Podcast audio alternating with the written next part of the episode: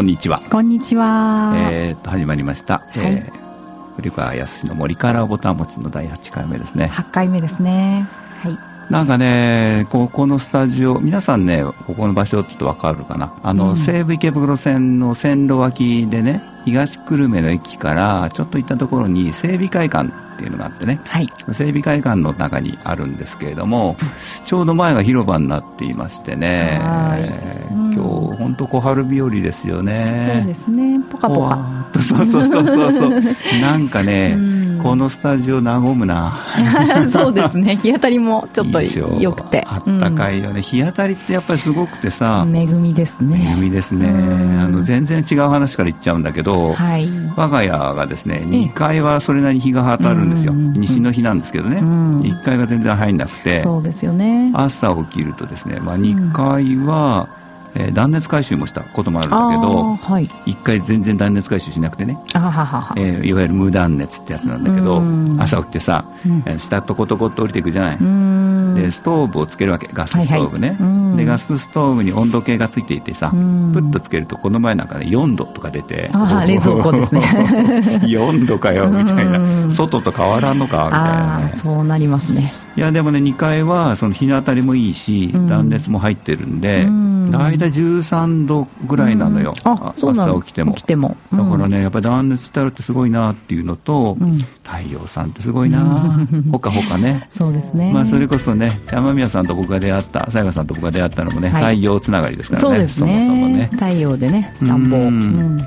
なんかね道歩いてたらねそろそろね梅がねほころび始めててね、もう咲いてきましたか？ちょっと咲いてたりしましたよ、はい。もう春が来るかなって感じですよね。ちょっとねもう準備が始まってるんですよね。それね外で遊ぶのもすごいいい季節になってきていて、うん、今このスタジオに入る前にね、まあ、このスタジオの横にね幼稚園さんがあるんだけど、うん、保育園かな？幼稚園かな、う？ん、あるんだけど、もう子供たちはね園庭に出てですね、ものすごいなんか キャーとか言ってね元気が。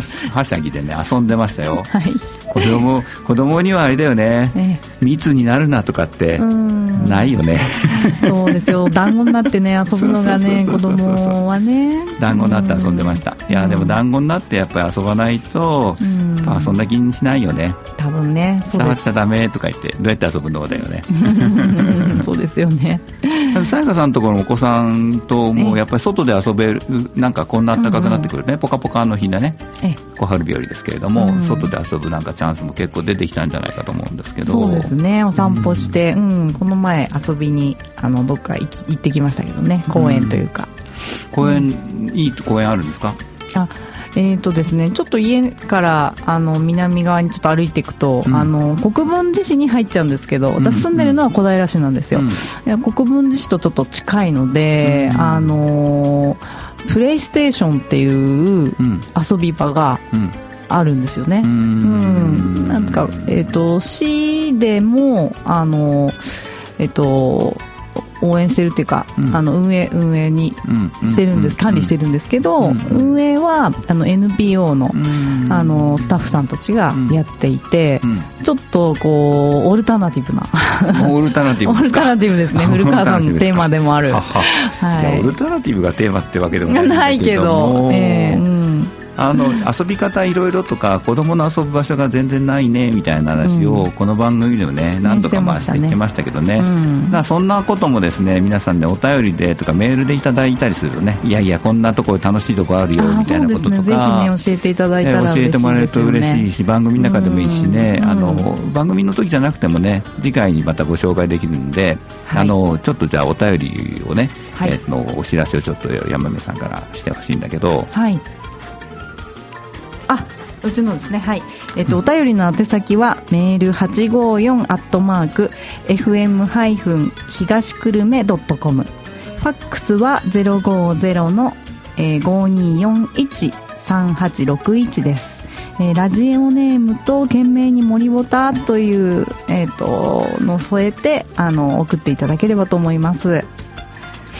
あれですねホームページからも送れるし、はいえー、っと FM プラプラ？そうですね。あのアプリケーションの FM プラプラであの、番組をタップしていただいて、うん、そこからあのメッセージっていう形で簡単に送っていただけるのでそちらからもぜひ、お願いいたします。まあでも僕一応と言ったら変ですけど建築士で建築設計やってますんで、はい、まあ、あの木のこととかねもう、まあ、お答えできること多々あると思うんでそんな話なんかの質問もね、はい、えー送っていただければと思いますしさやかさんはねインテリアコーディネーターですもんね、そうですねはい、うん、なんかインテリアのこととか、ね、今日前だよねスタジオ入った時にコート掛けの相談を受けてました、ね、そうです。あの FM 東久留米のあのスタッフさんに、うん、うん、玄関に手あ手を洗うところを設けるべきかコートをかける場所を設けるべきかという話両方欲しいけどなるほどね。うんどどこに作ろうかっていう。それやっぱりでもコロナ対策なのかな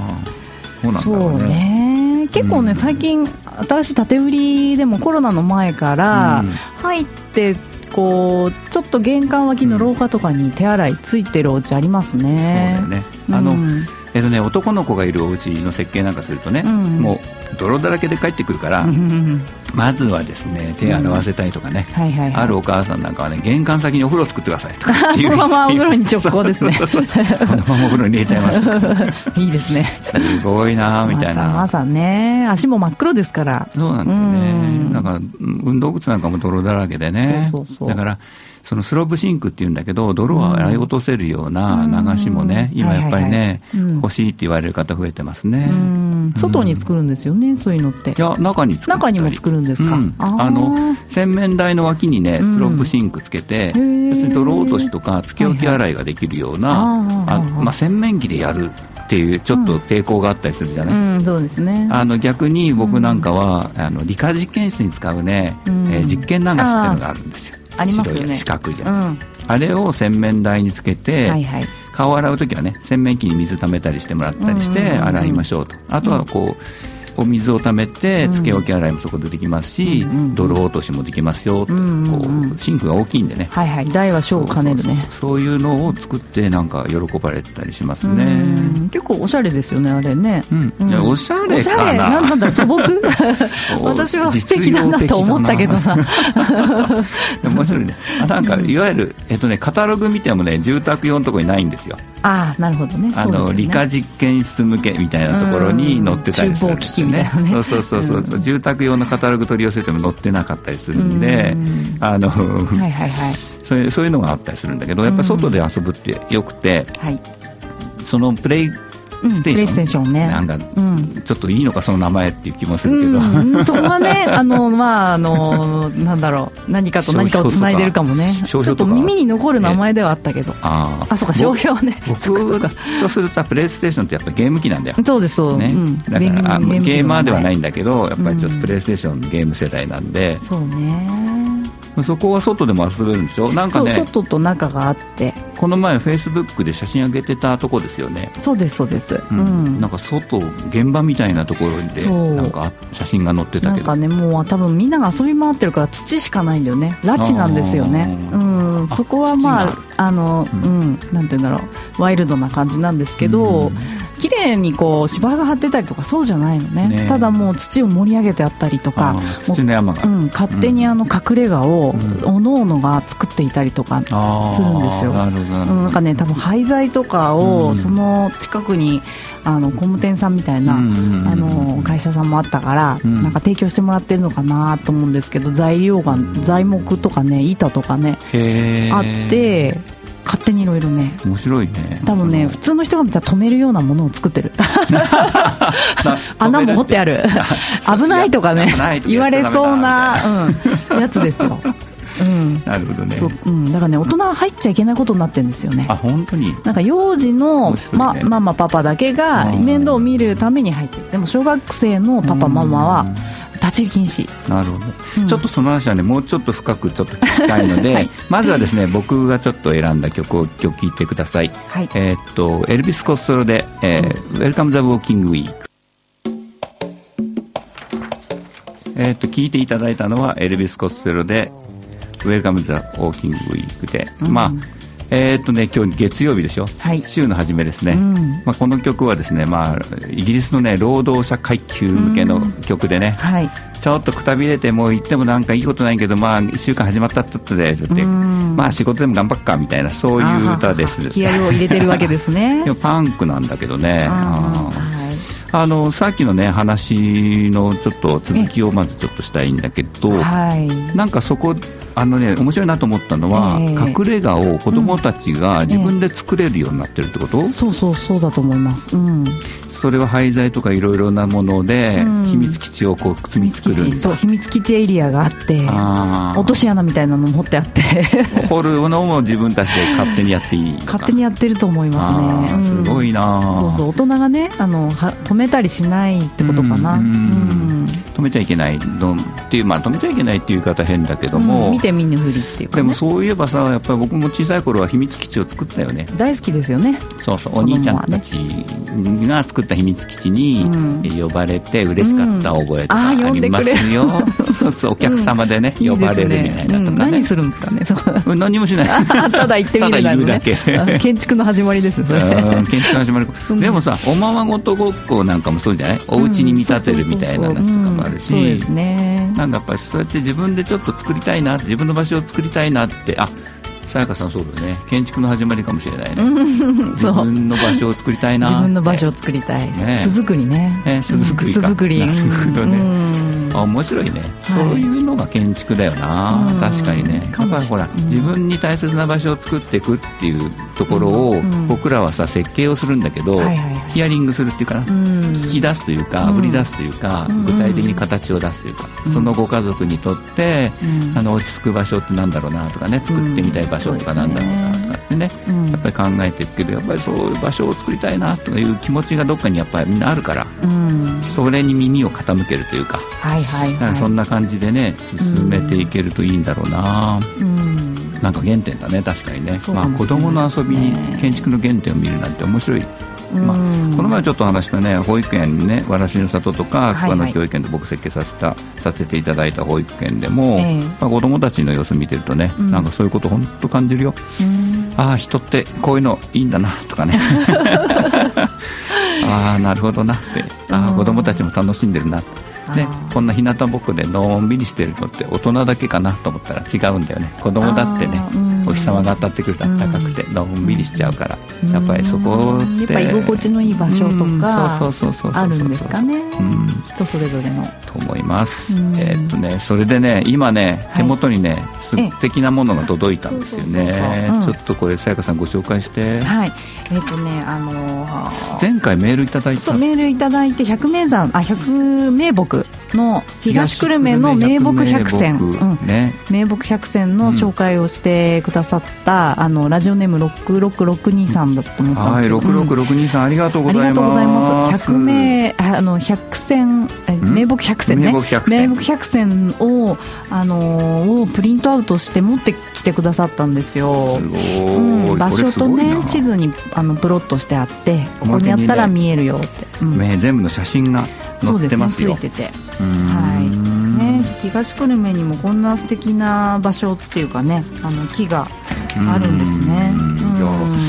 でもね東久留米とは水の町だから、はい、あのね皆さん湧水なんかの話も最初の頃にしましたけど、うん、やっぱり水あるところに木があるだよね。そうですね。この、えーと、く黒目川でしたっけ？黒目川と、ね、黒目川と、うん、こっちの落合川と。落合川とのやっぱり周辺に、うん、まあ、あの自社仏閣もねその辺りに多いでしょうし、ねえー、その辺りにやっぱり木があの立ってますね。公園もね結構あるしね。そうですねそうですね。なんかどうだ、これは。上牧院の中にもあるな。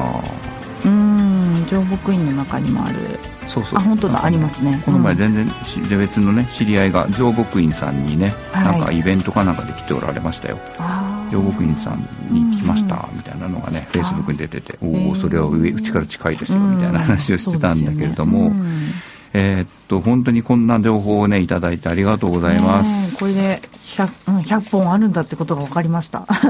赤い字が許可がないと見ることができないか。なるほど、そりゃそうだね。自由学園の中とか勝手に入れないもんね。なるほどね。二小の体育館の宇宙欅とかこれも勝手に入れないもんな確かにな。そういうことですね。なるほどなるほど、うん、個人のね、持ちのこれでもどうどうあれあ東久留米のあれかな？ホームページからあれするのかな？うん、どこからダウンロードするんだろう。えっとどこダウンロードじゃないのかな？作ってくれたところは東久留米市市民環境会議水と緑の部会っていううん。事務局がねあなるようですよね。市市役所に問い合わせてもらうとこれがもらえるのかな？うん。市役所に行くと置いてあるのかな？かな？ですね、なんかねすごくいい情報なのでな何らかの形で、フェイスブックページでアップしてもいいね。ちょっとスキャン化してね。うん。そんなことをしていきたいなと思います。はい。はい、あの子供の遊びの話はい。なんだけど ええ。前回ちょっとお話した前回も前々回も話してたんだな。虎の穴っていう話をしてたじゃないですか、ねえ。なんかあの今度審査があるっておっしゃってましたよね。そうそうそうそう、う。うん。もう一回言うとね虎の穴って虎の穴って何かっていうね。ねタイガーマスクだみたいな話をしてた。何ですかそれみたいなね。話もあるんですが、うん。えっと木育っていうのを何回かテーマにしていて、はい。この番組でも、うん。まあ、子どもたちの上層教育に木とか木の空間がいいんだよっていうことで、うん。まあ、木の大切さをね子どもの頃からちゃんと知ってもらおうというような木育なんですけれども、うんうん。あのその木育のね、えー、とポイント2つポイントというか、うん。まあはい。あって、はい。1つはおもちゃね木のおもちゃ。はい。はい、うん。木のおもちゃでしょ、もう1つは木あの子どもたちが遊べる場所場所ね。場所を木で作る、はい、ね。うん、あとちょっとした中くらいの遊具。はい。かな、はいだからそういう意味では3つか、三つか、うん。はい。で子どもの遊びのおもちゃについては、え。えー東京おもちゃ美術館とかそういうところで木のおもちゃをね、うん。えーいろいろ紹介したりしてるんだけど、うん。実はねその、まあ、僕の建築サイドとすれば保育園を設計しました。っていうのは場所を作る、うん場所ですね。あと子ども一時預かり所みたいなのを木で作りましたとかね、うん。そういうのもい,、まあ、いくつかプロジェクトがね今日本全国的にあってはい。進んでるんだけど、真ん中がないなっていうのが一つあってね。遊具ね。遊具。はい。えーっとね、まあ、定義をしたんですよ。ええ。あの虎の穴で関わる木育デザインの定義というかね、うん。ちょっと絞り込む、うん。その時に子供が3人ぐらいで遊べる。三人ね。はい。あのお母さんのさやかさんならちょっとわかるかなと思うんだけど、ま赤ちゃんの時一人遊びでしょ？そうですそうです。一人遊びからうん。だんだん社会化されて34歳ぐらいになってくると複数で遊べるようになってくるんだけどそうですよね。うん。その3人ぐらいで遊べるうん。社会のルールも、ま、学べるという点だけど、うん。3人ぐらいで遊べるその木の遊具って意外とないんですよね、じゃあ年齢的にはまあ幼稚園そうそうそうそうそうそう。年年少。年中年長うん。小学1年生ぐらいまでも入るかな,、うんうんうんはいなんか3歳から5歳6歳7歳ぐらいまでかな、まあ、そういう子供たちのために、まあ、3人ぐらいで遊べる、うん。ね遊具を、まあ、うん。遊具というか木育ツールって言い方をしました、はい。はい。を作ろうということで、うん。えー受講生の人たちにね、うん。毎回毎回ですね、まあええ。僕らの講義みたいな話もするんだけど、うん。考えてきたものをスケッチとか持ち寄ってもらって、うん。ああだこうだと、うん。いやいやこれはもうちょっと高い方がいいんじゃないかなとかねいろいろやって、うん。この前ですね1月の23日に最終発表会。はい。それでね、うん。試作品も作ったんですよ実物で。はい。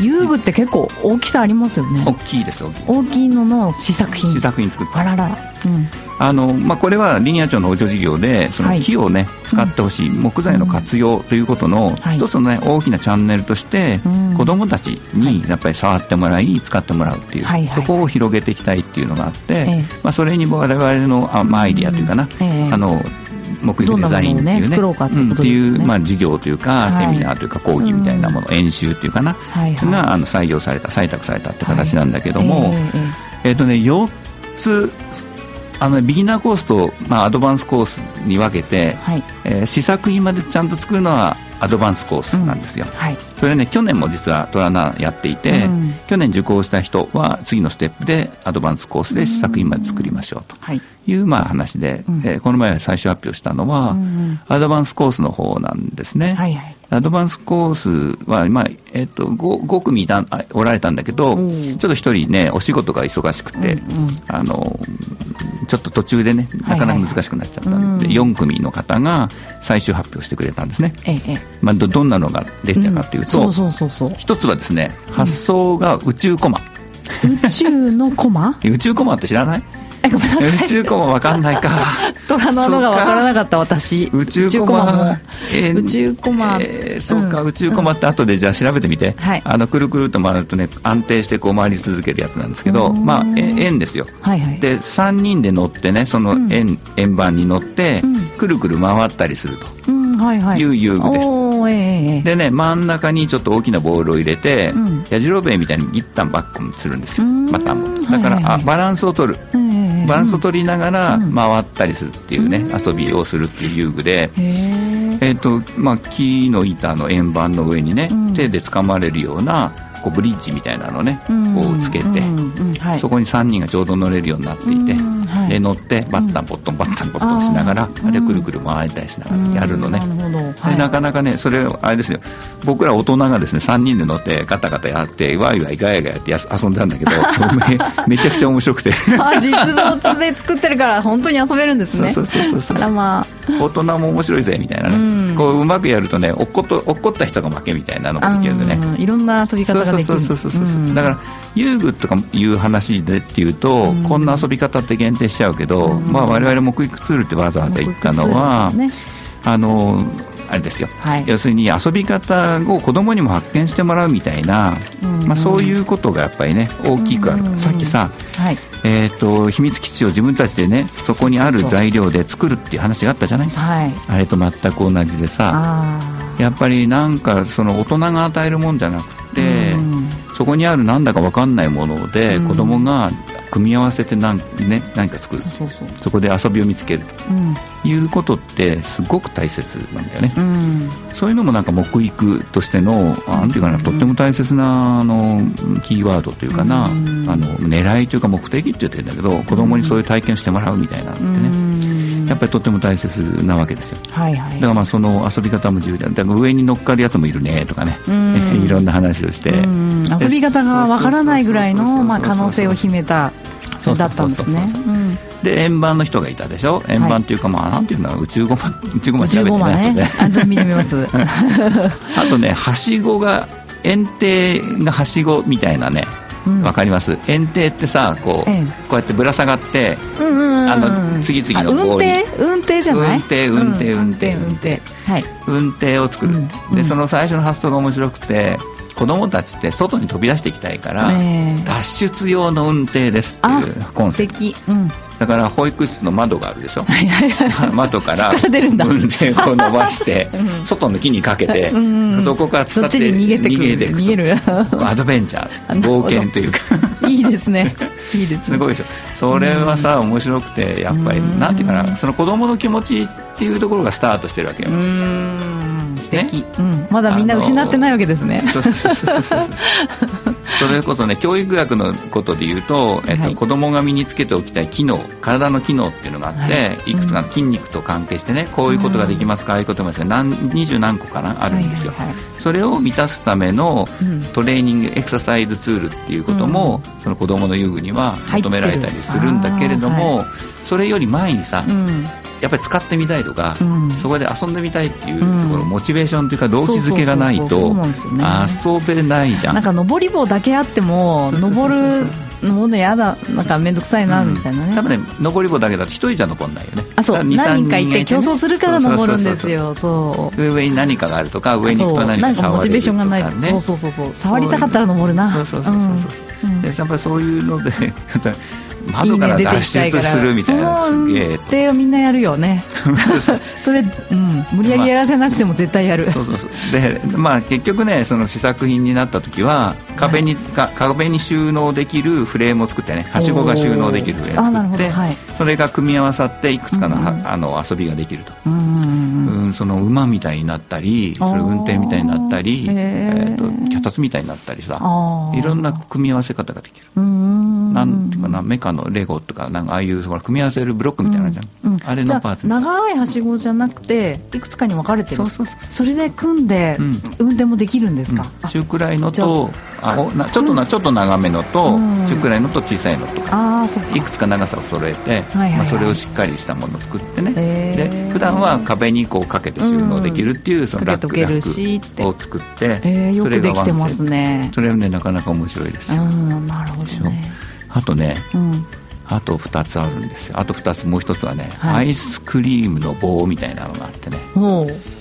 アイスクリームの棒であるでしょ、うん、あの、えー、ガリガリ君なんかでこう食べると後に残るじゃん、あれが巨大化したやつ。大きいんですね。あれが巨大化あれの本当にそのさプロポーションというかサイズで、形で巨大化したやつに両方に穴が開いていて、うん、その穴に棒を通すとねつな、がるでしょ。そうですね、えー、と1本目のアイスキャンディーの棒と次のアイスキャンディーの棒が棒でつながるでしょ、うん、でずっとつながるわけ、うん。はいはいはい、こういうもの。ね、うん、あそれ面白いかも、重ねることもできるし、輪にしたり重ねたりしてあのね、今日はアイスなんかなんお店屋さんだとか輪っかにしてやったりとか。あるいはその道ここの上走るんだよ。ね、行くんだよ、道作ってね。木道、で次に後ろから来た人がまあ2人か3人からペアで大玉送りみたいな感じね。走ってったら後ろのやつを持ってって道を作る、先頭に置くという遊びとかね。いろんな遊びができるね。っていうことで。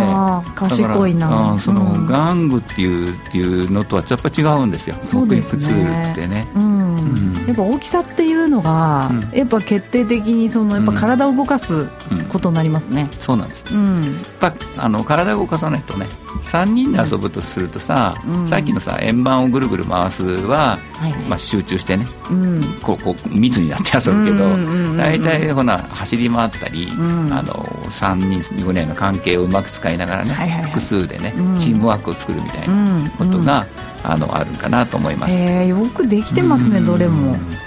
あのちょっともうちょっとこの話は続けたいんだけど、えー、ともう一曲ね僕が選ばせてもらった曲がありまして、はい、それをちょっと聞いてからかなと思いますんで、はい、ピート・タウンジェントの「ブリリアント・ブルース」えっ、ー、と聞いていただいたのはピート・タウンジェントの「ブリリアント・ブルース」でピート・タウンジェント知らないでしょ？はいすいません。えっとねザ・フーっていうバンドがありまして、うん、あのモッズの、まあ、リーダーっていうかな、はい、えーとね、その68年60年代の若者イギリスの若者はですね、ロックンローラーとモッズに分かれたんです、うん、モッズね、うん。はい。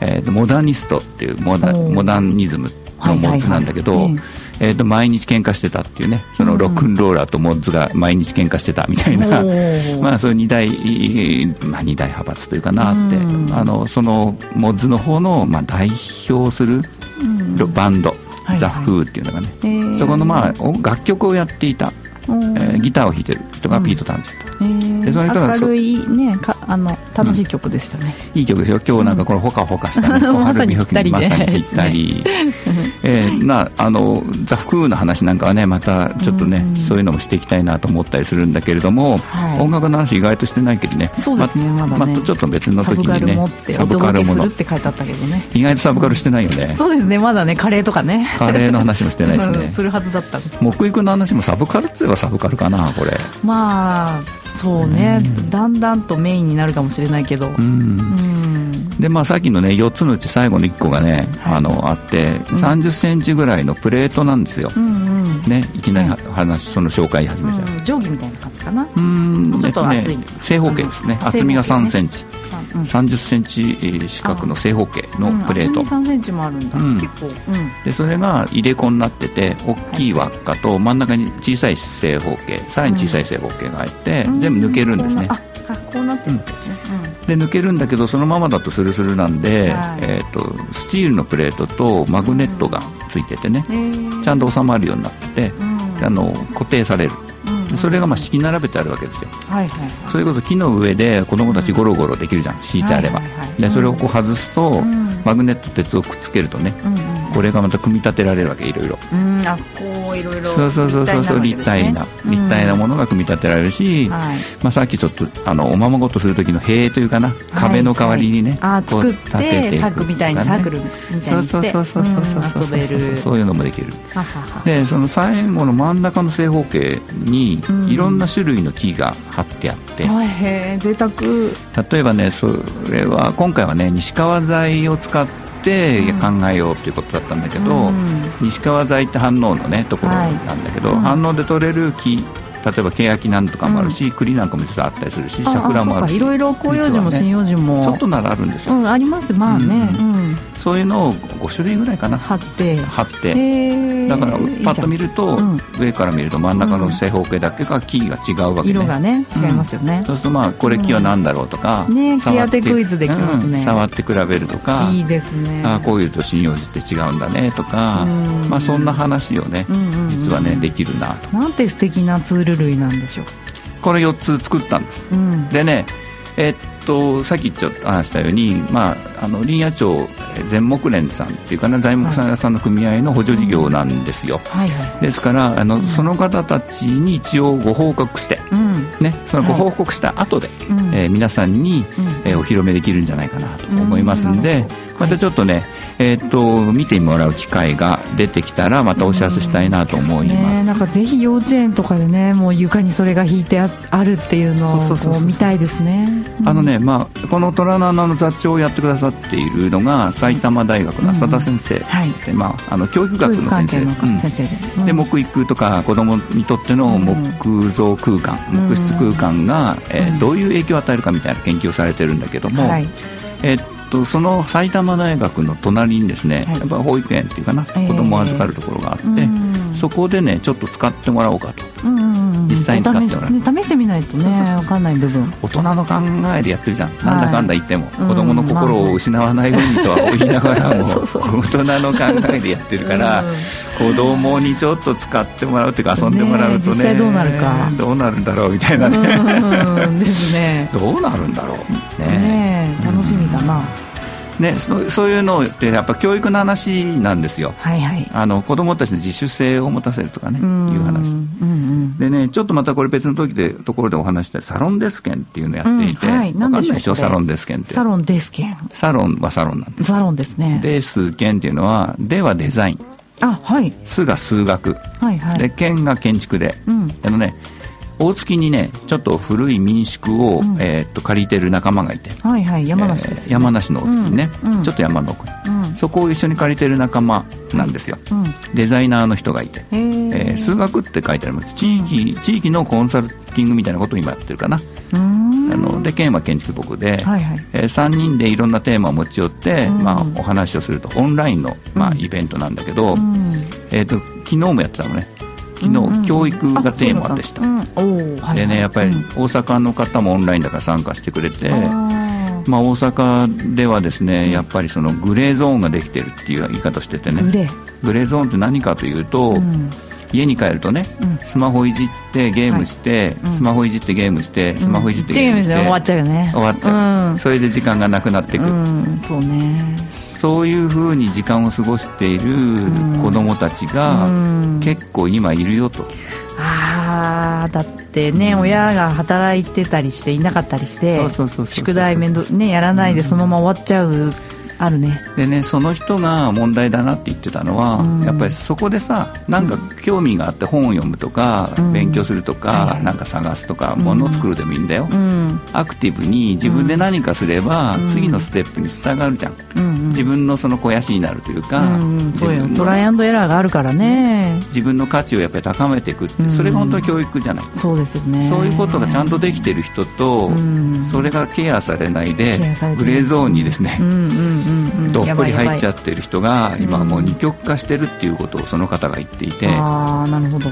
あのすごい問題だよねうんそうですね。そのグレーゾーンにいる人たちってさ、そのダークサイドか分かんないよ。ホースの力で引っ張り上げてこなくちゃいけないわけですよなるほど。はいはいはいはいはいはい。グレーだからまだダークまで行ってない、ね、そうそうそうそうそう。ダークサイドまで落ちるとなかなか変だけどそのグレーゾーンの人たちをホースの力で引っ張り上げるっていうのがもしかしたらその僕ら木とかさ、森とかさできるかもしれないね、森の力とか木の力にそういうものがやっぱりあるんじゃないかなと思って昨日はその話を聞いてたのね。だから森からぼたもちってなんだけど何ぼたもちよみたいな話なんだけど もっとさなんていうかなこう僕たちの生活をより豊かにしてくれるきっかけ、はい。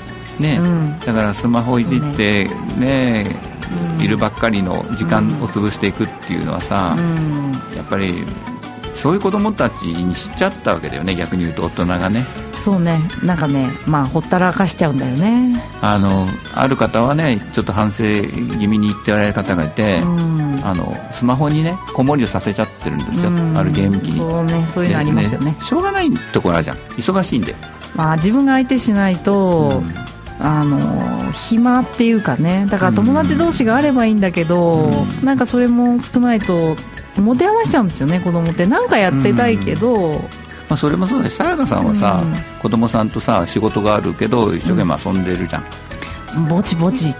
でもさ世の中の大人の人たちって仕事があるとさ、うん、仕事が忙しすぎんですよ、そうね。日本ってねやっぱりね貧しいんだと思う、うん、資源ないからね。子供と遊ぶ時間もないほど忙しいみたいな。そうですよね、えー、その、ね、その代償としてね。そうそうどうなっちゃうのって、えー、タブレットとか与えられてさ。そうなの。ね、うん、子供たちがゲームしたりさ。もうそれずっといじってるみたいなさ、ことになっちゃってるんだとしたらさ。まずいんだよね。ぐさぐさ。ぐさいやでもしょうがないっていうか、うん、それを完全否定はやっぱりできないし、うん、それも大切なこともあるしタブレットはいいんですよ。30分1時間とかね。タブレットも使えないのっていうのは今で言うとさ生きていけないよこれから、うん、だってさ DX でさ小学校とかにさタブレットとかを配ってるわけよ今、文科省とかが、でも現場で使えないのよで誰が使えないのか先生が使えない。先生使えないから進まない。進まない。っちゃうね。子供のが使いたいなって。早いからね。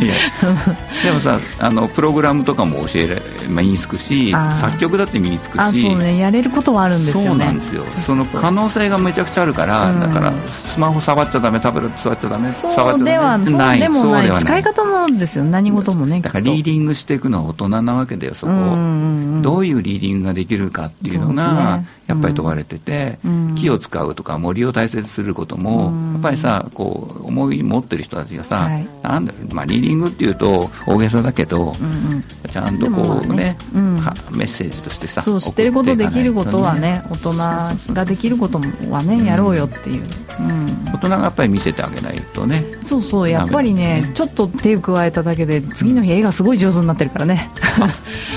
全然違うんだ、私今までサボってたんだなって思っちゃうもんね。でもさやっぱり人との関係っていうのが人を育てるんじゃねそうそうそうなんですよ、ね。うん、うん、全然違う子供の成長は、うん、もうちょっと構っただけでグーンって伸びるから、うん、ずっとさ怠け続けたのとちょっとずつ手をずっとねあの、かけてたのでは差がついちゃうと思いますね。やっぱりね。なるほど、ね、反省を兼ねて今言ってる。ええー、でもさっきのプレイステーションでさ子供たち連れててさ、なんかそうそうなんか素敵なの作ってたじゃん。昨日ね、コッパでね。誰かが提供してくれた木のねあのもう形積み木みたいに整ってないんですよ。いろんな形の、うん、やつで、まあ、そういうのをさやっぱり作ってるっていうのもいいんじゃないかな、一番良かったのは火を燃やしたこと。そんな話はまた曲の次だね、うん、はい、3曲目はねさやかさんに選んでいただいたんですけど。はい、えー、山宮の選曲で松任谷由実「春よ恋」はい、えー、お聴きいただいたのは松任谷由実の「春よ恋」でしたあのさっきのねプレイステーションで火が炊ける、うん、火をね炊かせてもらった遊び場初めてですね。バーベキュー以外で。いやでもバーベキュー場でも直火っていうかさ、床に巻き置いて火起こしちゃダメだよね。うん。まあドラム缶の上ですよね。とかね。あの、うん、バーベキューコンロみたいなものとかね、ね、用意しなさいみたいな、ね、あれだと子供は高さ的にちょっと遊べないかもしれない、遊べないね、火で何するの？それ。それ火で七輪に新聞紙入れて、杉のコッパ入れて、燃やしてってビー玉を入れるんですよ。ビー玉。埋めるの、そのよく焼けた炭炭っぽくなってる時に入れて、で70秒数える。70秒数える、うん、子供が数え1234ってそれでまた火箸で取り出して、あの水にバケツに入れる水に入ったバケツに。ジューって入れて、うん、で冷めたあたりで取り出すと中にひびがいっぱい入ってて、うん、キラキラ乱反射するからキラキラビー玉になるそれは面白そうだよね。そう。思い面白かった。今の子供さ火も使わせてもらえないじゃない。そうですねそうそう。だからさ、うん、そういう体験も素晴らしいし、うんあれでもさやかさんなんか火、うん、焚き火とかした？焚き火は私ほ山梨県の北杜市だったから、うん、家のゴミを庭で燃やした、うん、焼却量があって。それで燃やしてたよ。今今それやると警察が来る、ね、そうそれはね田舎でもうやれないよね。もう田舎でもできないんだよねそれ面白かったですよ。技があるんですよ。全部燃やしきる技が。もしかして得意ですね。焚き火。むちゃくちゃ最初からバーベキューできましたから。誰にも教えてもらえなもらわなくてもできる、うん火が使えるってねサバイバルっていうかな、うん、生きていく上ではさ、必須じゃん。そうそうね、そうよそうよ、ね。うん、料理できるよ。なんか例えばこれでお、まあ、大災害が来てさ、うん、ガスが止まった電気が止まった時に煮炊きどうやってるの？そうそうそうそう。まず材料だよね。何が燃えるか知ってるから。ヒノキの葉っぱが燃えるんですよ。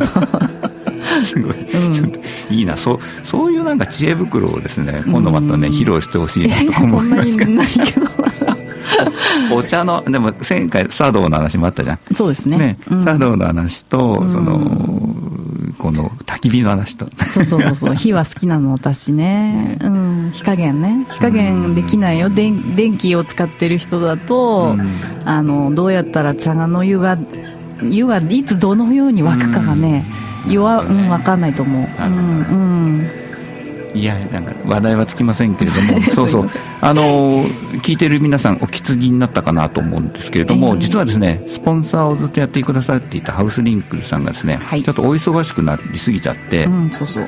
あの、まあ、番組始める時にどんなそのスポンサードがあるかなって話で、えー、っと話しててね、うん、じゃあ5分番組をさね、ハウスリンクルさんの5分番組をこの番組の中で、うん、えー、やりましょうか。ということで、ね、そうそう。やってきたんですけれども、はい、なんか仕事が忙しくなりすぎて5分番組なんか気が回らない。毎回疲れなくなっちゃって。コロナでね忙しいんだよね。なんか内装の方は。ああそうそう、うん、えー、のリフォーム屋さんっていうかリフォーム業者さんっていうかな？内装業者さんは忙しそうで、ね、リフォーム業が忙しくなっちゃったみたいですね。うんなんかでもさやかさんこんな忙しいのにこんなところに来てくださっておしゃべりを一緒にしてくださってありがたいなと思うんですけども、はい、僕もなんかね仕事が減ってるかっていうとそうでもなくてなんだかブツブツブツブツいろいろ増えてたりしますけれども、うん、もう今ね2月でもう来次回は3月ですからそうですね。本当に梅咲いてますねっていうか梅、うん。ね、終わってる、うん、かもわかんないですね。そうね。そんな感じですね。桜にはまだ早いっていうね次回はね3月1日。月曜日です、うん、皆さんにねちょっとメールをね、はい、あのちょっと送っていただけると嬉しいのでちょっとその辺のインフォメーションを、はい、お願いします、えっと、便りの宛先はメール854アットマーク FM- 東久留米 .com えー、ファックスでも、えー、050-5241-3861です、えー、ラジオネームと懸命に森ポターとあの添えて送っていただければと思います。また FM プラプラでもですねアプリでも簡単に送れますのでどしどしお待ちしております。そうですね。あの、えーと、この番組のスポンサーをやってくださるという既得な方がおられましたらぜひですね、はい、こちらも募集。募集中。はい。で。ございます。はい。あのねもう自画自賛じゃない面白い番組じゃないかなと勝手に思ってますけれども。ぜひですね。応援していただければ。そうですね、はい、応援していただければっていうことで。ですねまあ、あと残り30秒ぐらいですけど、なんかあれですか、外に子供さんがいるな。なんか捕まえたみたい。虫を捕まえたみたいな感じですけども、はい。ね、というわけで、じゃあ、この第8回目、2月の森ボタ、これで、はい、今日は終わりにしたいかなと思いますんで、はい、お聞きいただきましてありがとうございます。来月また3月1日です。よろしくお願いします。よろしくお願いします。